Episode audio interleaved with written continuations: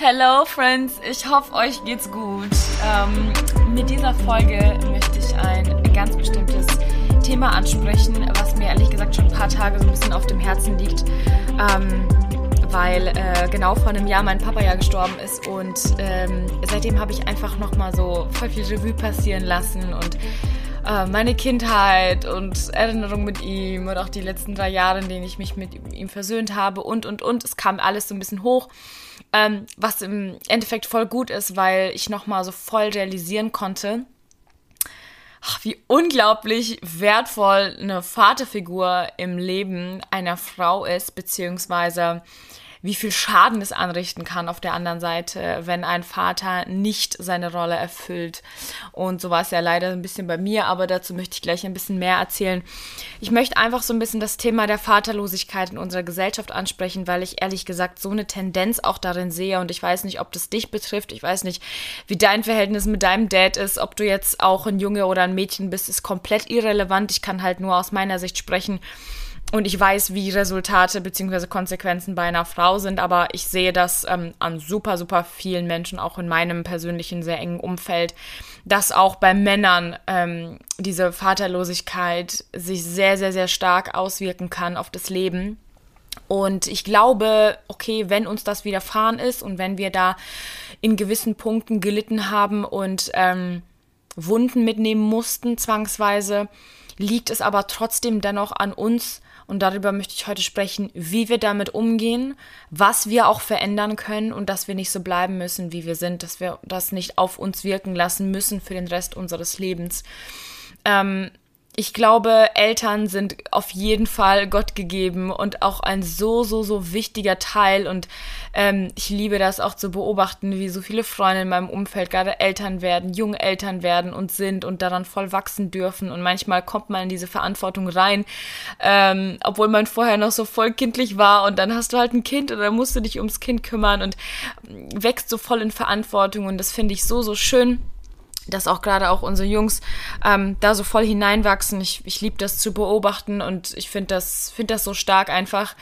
Ähm, und ich hatte das leider nicht so extrem. Ähm, ich habe ja schon ein bisschen über die Beziehung mit meinem Vater erzählt und ähm, ja, ich meine, ich, ich will da jetzt nicht extrem ausholen, aber einfach, dass ihr so ein bisschen den Background versteht. Ich hatte zwar einen Papa, ähm, aber ehrlich gesagt war er nie ein Vater für mich. Ne? Für mich ist ein Vater eine Rolle, in die du hineingehst, sobald du leiblicher Papa geworden bist, sag ich mal, ja. Es ist eine Sache, ein Kind zu zeugen. Das können wir alle ab einem bestimmten Alter. Ähm, aber es geht viel mehr darum, sich dessen bewusst zu sein, wer du jetzt bist, für wen du wer bist, welche Rolle du zu erfüllen hast, welche Aufgabenbereiche, welche Verantwortung. Ich glaube, auf Vätern liegt so eine enorme Verantwortung. Das ist nicht einfach nur, ich setze ein Kind in die Welt, sondern du erschaffst Leben, um das du dich nachher kümmern musst, dass du begießen musst, dass du bewässern musst, dass du wie ein Ackerfeld, ja, äh, wo, wo, du, wo du deine Frucht reinlegen darfst, wofür du dich einsetzen darfst, wofür du kämpfen darfst. Ähm, natürlich auch die Mutter, ja, umso mehr, aber ich möchte jetzt explizit die ähm, Seite des Vaters einfach beleuchten, ähm, weil ich auch in unserer Generation, egal mit wem ich nicht spreche, so oft auch Mädels treffe und Jungs, die einfach wirklich vaterlos aufgewachsen sind, obwohl sie einen Vater hatten. Ja, ich weiß nicht, wie es bei dir ist, ob du einen hast und doch keinen hast oder ob du wirklich keinen hast. Ähm, ich weiß nicht, was schlimmer ist, ehrlich gesagt, aber ich ähm, bete einfach für eine Generation, die aufsteht und das bricht.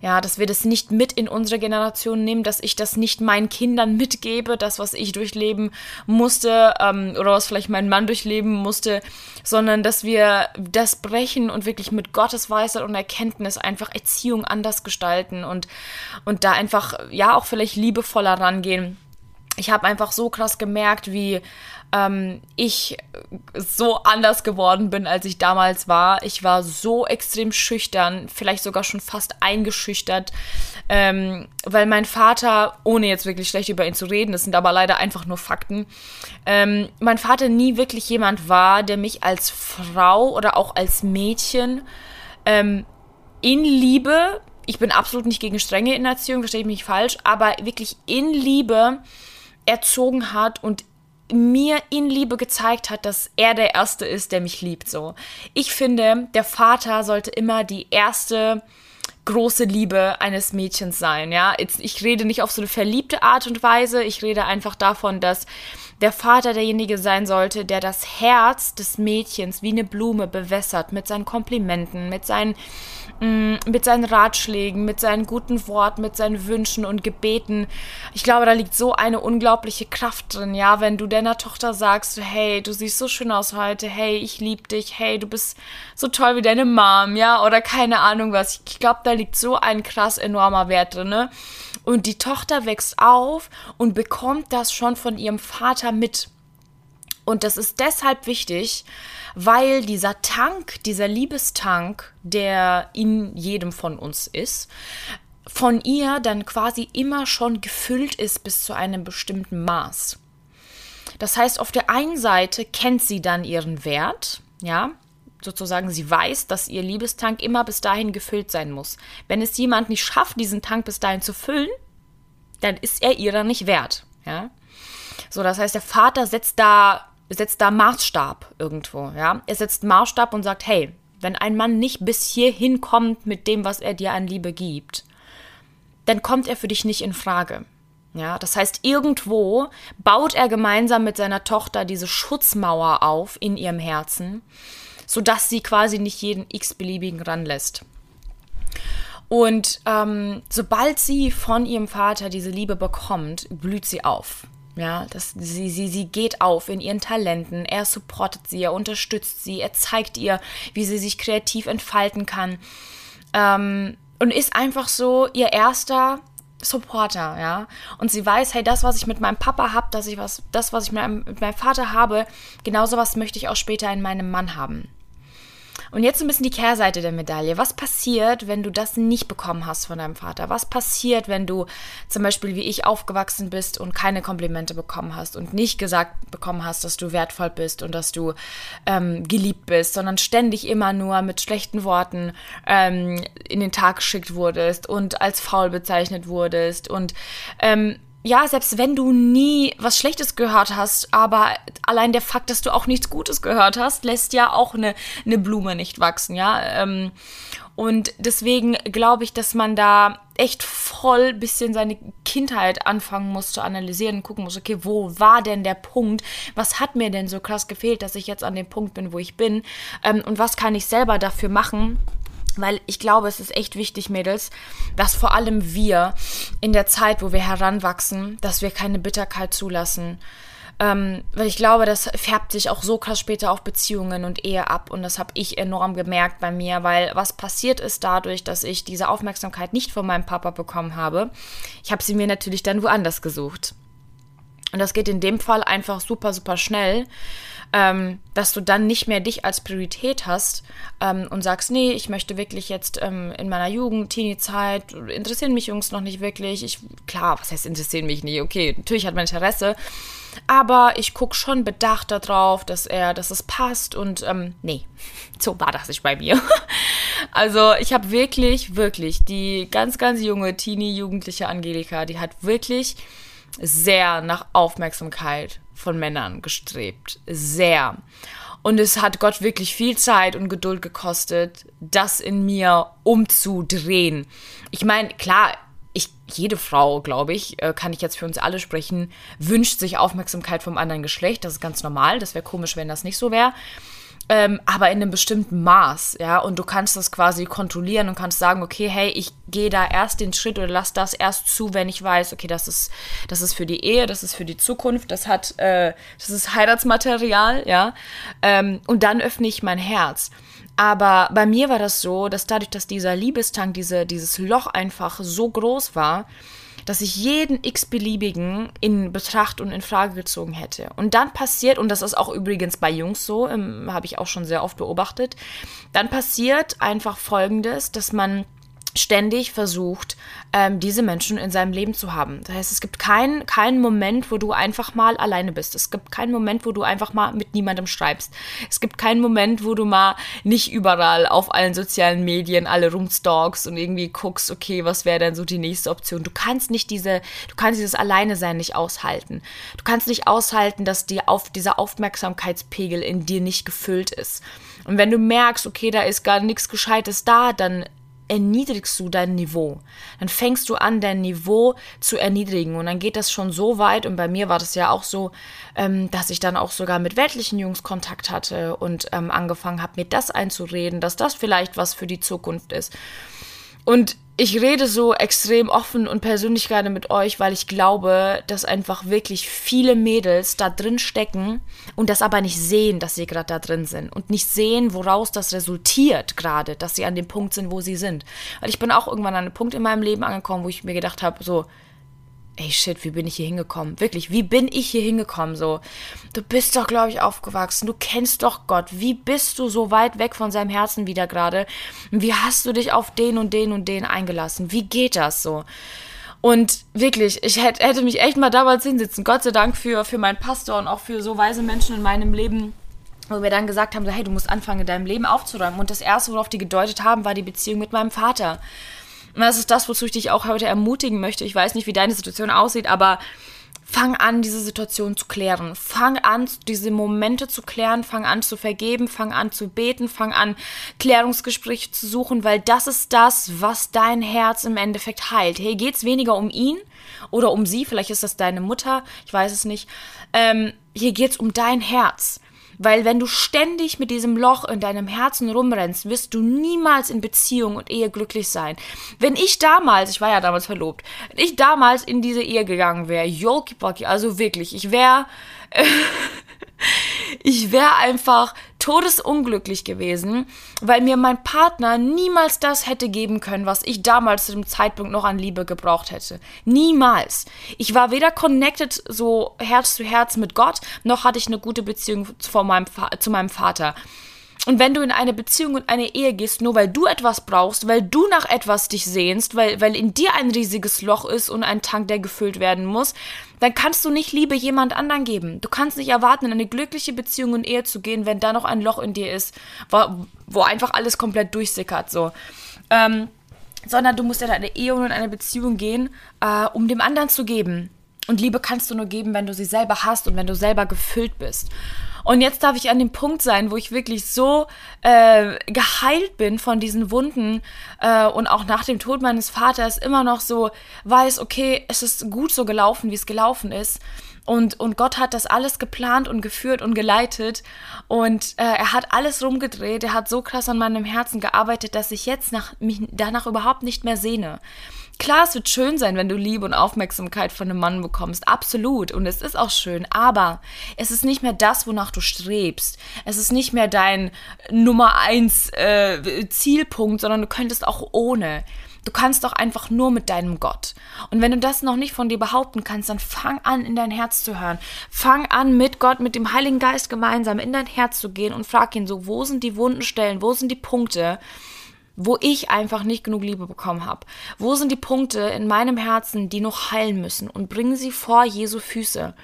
Das ist auch später so wichtig für deine Kinder, wie du sie erziehst, wie, wie du ihnen Liebe geben wirst. Ich glaube, es färbt super viel ab von unseren Eltern, unbewusst, wo wir immer gesagt haben, oh, so werde ich niemals sein, das werde ich niemals machen.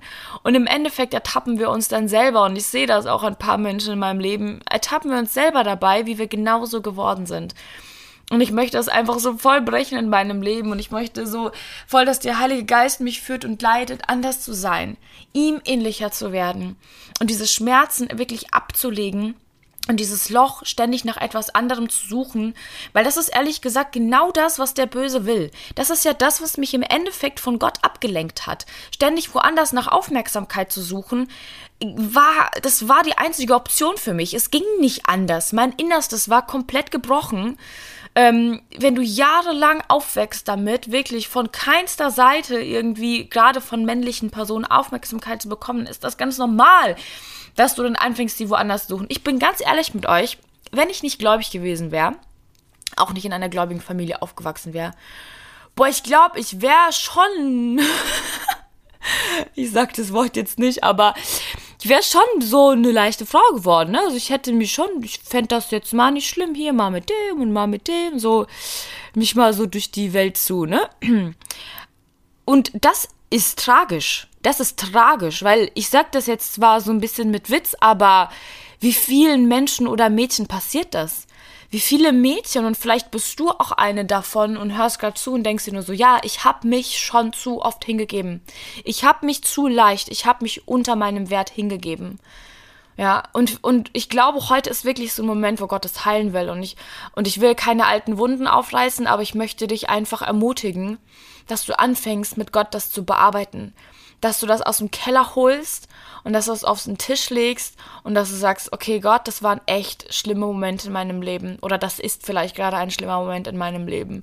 Ich befinde mich wirklich am Nullpunkt und ich, ich versuche die ganze Zeit, mich aufzuputzen. Ich versuche die ganze Zeit Aufmerksamkeit zu bekommen. Ich versuche diese Liebe ständig zu füllen in mir, aber ich krieg's nicht hin dann renn in die Arme Gottes. Es gibt keinen anderen Ort, wo du diese Liebe wirklich vollkommen bekommen kannst. Ja, vielleicht tut dir der Kontakt zu dem und dem Typen gerade gut für den Moment. Und was ist, wenn er dich ghostet? Was ist, wenn er dir mal nicht schreibt? Was ist, wenn er dich fallen lässt? Und das passiert so oft, Leute. Das passiert so oft. Verlass dich nicht auf ihn. Verlass dich nicht. Vielleicht ist es jetzt gerade schön. Vielleicht tut das jetzt gerade gut. Aber du weißt ganz genau, dass du ein, dass das eigentlich gerade nur ein Lückenbüßer ist. Und du weißt ganz genau, dass da so viel tiefere Wunden in dir sind. Ähm, und ich glaube, dass wir wirklich damit voll vor Gott gehen müssen. Es gibt keinen anderen Ort, an dem das nicht geheilt werden kann. Es gibt keinen anderen Ort, an dem das so erfolgreich geheilt werden kann und so intensiv wie von Füßen Jesu. Und Vielleicht wird die Liebe anders sein, als du es dir vorstellst, die er dir gibt, aber sie wird so viel tiefer sein, so viel reiner. Er wird dich so viel stärker machen, diesen Versuchungen zu widerstehen. Und ich glaube, Gott guckt manchmal echt zu und ihm schmerzt sein Herz, ähm, wie oft wir uns auf Situationen einlassen, von denen wir ganz genau wissen, dass es nicht richtig ist, von denen wir ganz genau wissen, dass es eigentlich ja, voll gegen Gottes Willen ist und wir tun es trotzdem, weil unser Fleisch einfach leidet, unsere Seele leidet in uns. Fang an, das zu bearbeiten. Bevor du weitere Schritte gehst, bevor du in eine Ehe gehst oder vielleicht bist du schon verheiratet und du, und du merkst, ey, ich ecke so oft mit meinem Partner aneinander, also vielleicht ist das der Grund, weil du ständig nach Liebe und Aufmerksamkeit von ihm suchst. Du brauchst so viel mehr Aufmerksamkeit, als er dir geben kann. Oder andersrum. Und deswegen fang an, das zu bearbeiten. Fang an, ähm, damit aufzuräumen. Wirklich aufzuräumen. Ich glaube, das ist so unheimlich wichtig, dass wir da äh, in unseren Seelen wirklich vielleicht manchmal sogar tiefe Wunden aufreißen. Das musste Gott bei mir machen. Er musste Wunden aufreißen, weil sie nur provisorisch zusammengeklebt waren. Du denkst vielleicht, okay, ja, ach ja, das ist ja schon ein paar Jahre her, ist alles gut, ich bin ja happy. Aber es, es wird dich einholen, früher oder später ähm, vielleicht lebt dein Papa noch, dann nutzt diese Chance und rede mit ihm. Bete bei ihm um Vergebung. Auch wenn er derjenige war, der dich so, sag ich mal, vielleicht misshandelt hat oder mit Worten. Du kannst ja auch jemanden mit Worten misshandeln. Ja, das muss ja noch nicht mal körperlich sein. Und wir wachsen echt schreckhaft in einer Generation auf, ähm, die vaterlos ist, obwohl sie einen Vater hat, so einen Papa hat, ne? Und ich finde das so unglaublich traurig und ich wünsche mir, dass wir da Veränderung reinbringen. Lasst uns wirklich diese Veränderung sein, Mädels. Lasst uns die Ersten sein, die anfangen, ähm, das zu brechen. Und vielleicht wird danach nicht wirklich alles besser, aber Gott wird anfangen, an deinem Herzen zu arbeiten, sodass es für dich leichter ist. Geh in Gemeinschaft mit Gott. Hab tagtäglich Kontakt mit ihm. Zieh dir seine Liebe. Zieh dir Liebe aus ihm, nirgendwo anders her. Lass diese ganzen Dates, lass diese ganzen Treffen. Vielleicht ist das jetzt gerade für jemanden wichtig zu hören. Triff dich erstmal mit niemandem und konzentriere dich einfach nur auf Beziehung mit Gott. Konzentriere dich darauf, dass er dich jetzt heilen kann, sodass du dann in die von ihm vorgesehene Ehe reinpasst Vielleicht kann er dich jetzt einfach noch nicht in diese Beziehung, in diese Ehe stecken, weil da einfach noch so krasse Wunden in dir sind, die er erstmal heilen möchte. Und dann wird es so, so, so, so, so viel schöner sein. Ich glaube, Gott hat für jeden einzelnen von uns einen so großartigen Plan vorbereitet. Aber manchmal muss er uns dafür wirklich vorher schmerzhaft vorbereiten. Manchmal müssen wir davor durchs Feuer gehen, wir müssen davor durch Täler gehen, bevor wir dann alles vom Mountaintop, von, von dem, ähm, von der Spitze des Berges beobachten können, so rum. Ich glaube wirklich, dass es jetzt einfach der Moment ist, wo du das vor Gott legen darfst und wo du voll in Intimität mit deinem Gott gehen kannst. Manchmal stelle ich mir einfach vor, er würde so wie, wie mein Vater so neben mir sitzen. Das tut mir manchmal so gut zu wissen, er ist gerade als mein Vater neben mir. Es gibt so viele unterschiedliche Rollen und Momente, wie Gott uns begegnet, aber manchmal brauchen wir einfach wirklich nur ihn als Vater. Und das sage ich ihm auch so oft. Ich sitze manchmal auf meinem Boden in meiner Wohnung und sage so, Papa, ich brauche dich gerade. Ich brauche dich gerade als Vater. Ich brauche dich einfach nur als mein Vater. Und dann sitzt er einfach neben mir so und, und, und als würde er mir zuhören, als würde er mir Ratschläge geben, als würde er mir Kraft geben, die ich selber gerade nicht habe. Als würde er mich umarmen. Manchmal brauchen wir einfach nur so eine himmlische Umarmung. Und es tut so gut lass dich wirklich darauf ein. Lass dich darauf ein, auch wenn du vielleicht am Anfang das Gefühl hast, hey, ich kann das nicht loslassen, es ist schmerzhaft, es tut weh.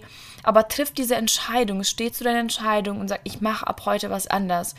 Ich möchte anfangen, meinen Wert kennenzulernen. Ich möchte anfangen, mich selbst zu lieben. Das resultiert ja auch noch mal so ein bisschen daraus, wenn du die Liebe von anderen nicht bekommst, dann kennst du deinen Wert nicht, dann fühlst du dich nicht geliebt und dann fällt es dir auch schwer, dich selbst zu lieben. Und das, das erlebe ich in, in der heutigen Generation so extrem oft und auch super viele Mädels haben mir schon geschrieben, so hey, Thema Selbstliebe, kannst du da mal drüber sprechen? Mir fällt das so schwer, mich selbst zu lieben, mich zu akzeptieren. Und ich glaube, das ist auch ein riesiger Problem von dieser vaterlosen Generation. Dass wir einfach nicht in andere hineinsehen, dass wir diese Liebe nicht in andere hineinsehen, dass wir ähm, das nicht kultivieren im Leben des anderen, gute Worte da reinzusprechen, sodass der andere das dann auch weiß. Ähm, Mädels, und ich kann euch wirklich eins sagen, ich kann dieses Thema Selbstliebe wirklich komplett kurz halten. Vielleicht mache ich da nochmal eine Folge zu, aber ich kann das wirklich in einem Satz zusammenfassen. Selbstliebe resultiert aus deiner Beziehung mit Gott. Punkt. Punkt, Punkt, Punkt, Punkt. Du kannst mir nichts anderes gegenbeweisen. Selbstliebe resultiert aus Beziehung mit Gott, weil dann lernst du deinen Schöpfer kennen. Dann lernst du denjenigen kennen, der dich so bedingungslos geliebt hat, dass er schon durchs Feuer für dich gegangen ist. Dann lernst du denjenigen kennen, der am Kreuz hing für dich und sein Blut vergossen hat, für dich, damit du jetzt leben kannst. Dann lernst du denjenigen kennen, der mit dir mitleidet, wenn du leidest, der mit dir mitweint, wenn du weinst. Dann lernst du denjenigen kennen, der dich erschafft erschaffen hat, weil er Gemeinschaft mit dir haben will. Erst in Beziehung mit Gott kannst du anfangen, dich selbst zu lieben. Vorher funktioniert das nicht. Mit irgendwelchen komischen Affirmations und Proclamations und was auch immer wirst du nicht anfangen können, dich selbst zu lieben. Du wirst das nur in Beziehung mit Gott. Es gibt ein Gebot, das heißt, liebe deinen Nächsten wie dich selbst. Da ist der Fokus nicht darauf, dass wir uns selbst lieben sollen, sondern dass wir anfangen sollen, unseren Nächsten so zu lieben, wie wir uns sowieso schon lieben. Ja.